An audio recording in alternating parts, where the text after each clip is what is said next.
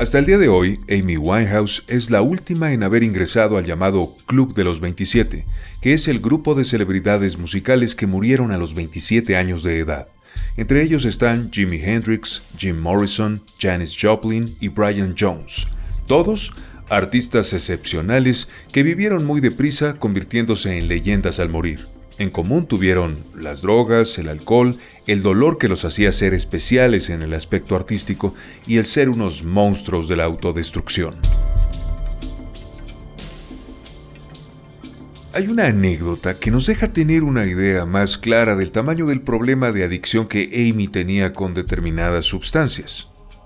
En una de las noches más importantes de su carrera en la que le ganó a Beyoncé, Taylor Swift, Justin Timberlake y Rihanna, cuando le fueron otorgados cinco premios Grammy, ella se encontraba en un tratamiento de desintoxicación en Inglaterra que le impidió viajar a Estados Unidos para estar en la ceremonia y después de tener una participación vía satélite para agradecer el reconocimiento que daban a su trabajo musical, estando completamente sobria a causa de la rehabilitación por la que atravesaba, comentó a su asistente, esto es muy aburrido sin drogas.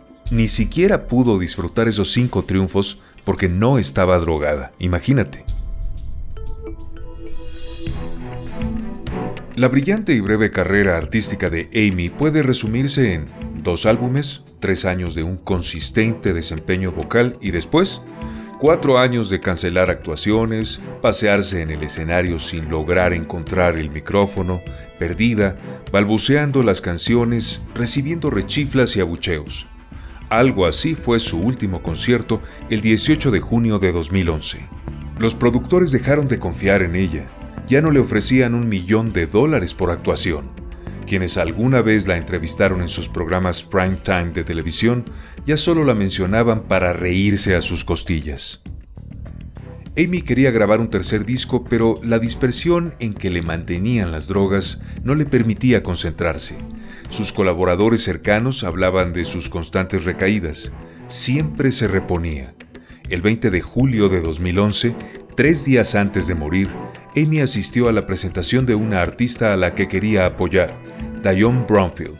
Amy fue invitada a entrar al escenario. Al parecer el plan era que cantaran juntas, pero no estaba en condiciones.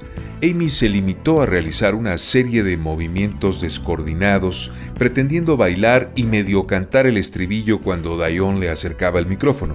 Lamentable espectáculo el verla así, con la mirada perdida, moviendo la mandíbula sin detenerse por la goma de mascar que traía en la boca.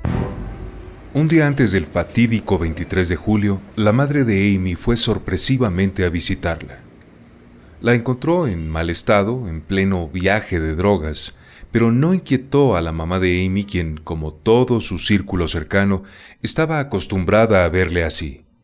Parecía que nadie hacía nada. Sin embargo, alguien llamó a su doctora, a quien tampoco le pareció de alarmarse la condición de la cantante la tarde de ese 22 de julio.